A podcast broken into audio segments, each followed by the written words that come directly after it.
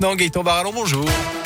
Re-même. Et à la une, le piège s'est donc refermé. Les Verts sont éliminés de la Coupe de France. On en parle quand même. Battu 1-0 hier soir par les amateurs de Bergerac en huitième de finale de la compétition. Des Stéphanois impuissants offensivement et qui ont fini par craquer à l'entame du dernier quart d'heure. C'est la première fois depuis 2014 que la SS se fait éliminer de la Coupe par une équipe de National 2, l'équivalent de la quatrième division.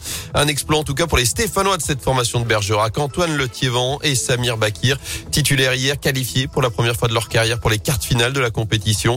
Le tirage au sort ce soir. Les affiches sont programmées dans une dizaine de jours.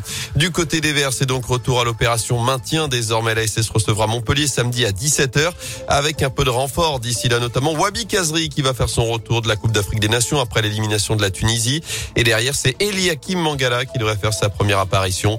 Trop juste pour disputer la rencontre d'hier. L'international français passé notamment par Manchester City arrive avec beaucoup de motivation. Saint-Etienne, c'est l'endroit où aujourd'hui je dois être parce qu'il y a vraiment quelque chose à faire. Parce qu'il faut bien penser qu'on parle de Saint-Etienne. Tu peux me dire ce que tu veux, mais il y a l'étoile. C'est dit championnat de France, tu vois. C'est c'est patrimoine euh, du pôle français quand même. Donc à partir de là, tu peux pas te permettre de dire bon Saint-Etienne va descendre. En tout cas, moi je suis pas venu pour ça. On parle d'un très beau challenge. C'est un club, c'est une ville qui respire le foot il y a un club qui mérite mieux que ça. Je me suis dit, ben, c'est le bon endroit. Donc, je suis très content d'être ici. Donc, moi, euh, le but, c'est très clair. Et je le répète euh, dans le vestiaire, c'est qu'on va se sauver, les gars.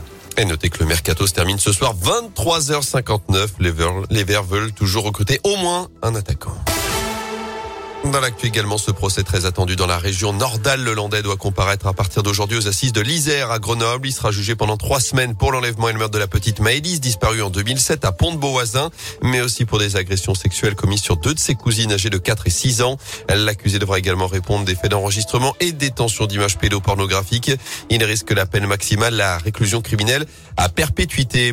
À retenir aussi ce grave accident dans la Loire. Hier après-midi, une voiture qui circulait route de bois entre Saint-Étienne le Mollard et Sainte-Agathe-la-Boutresse a perdu le contrôle, a violemment percuté un arbre sur le bas-côté. Bilan lourd dans un choc extrêmement violent. Le papa âgé de 36 ans, la maman âgée de 30 ans et la fille de 11 ans, tous les trois étaient transportés en urgence absolue à l'hôpital nord de Saint-Etienne. Le petit garçon de 7 ans a lui été euh, directement héliporté dans le même hôpital, lui aussi gravement blessé. La politique et la présidentielle comme prévu. Christiane Taubira a remporté la première populaire ce week-end. Près de 400 000 citoyens y ont participé. L'ancienne ministre socialiste termine devant Yannick Jadot et Jean-Luc Mélenchon. Elle a promis qu'elle appellerait dès aujourd'hui les autres candidats à gauche pour les convaincre de la rejoindre, mais ce n'est pas gagné. Jean-Luc Mélenchon dit qu'il ne se sent pas concerné par la victoire de Christiane Taubira. Yannick Jadot, lui, de son côté, n'a, je cite, rien à lui dire. Retour au sport avec du basket et le bon week-end des clubs de la Loire. Saint-Chamond conforte sa place de leader de Pro B après sa victoire d'un petit point samedi soir à Tours. Notez que la veille, Rouen a décroché son neuvième succès de la saison en battant Chalon-Reims de 21 points à la Halle Vacheresse.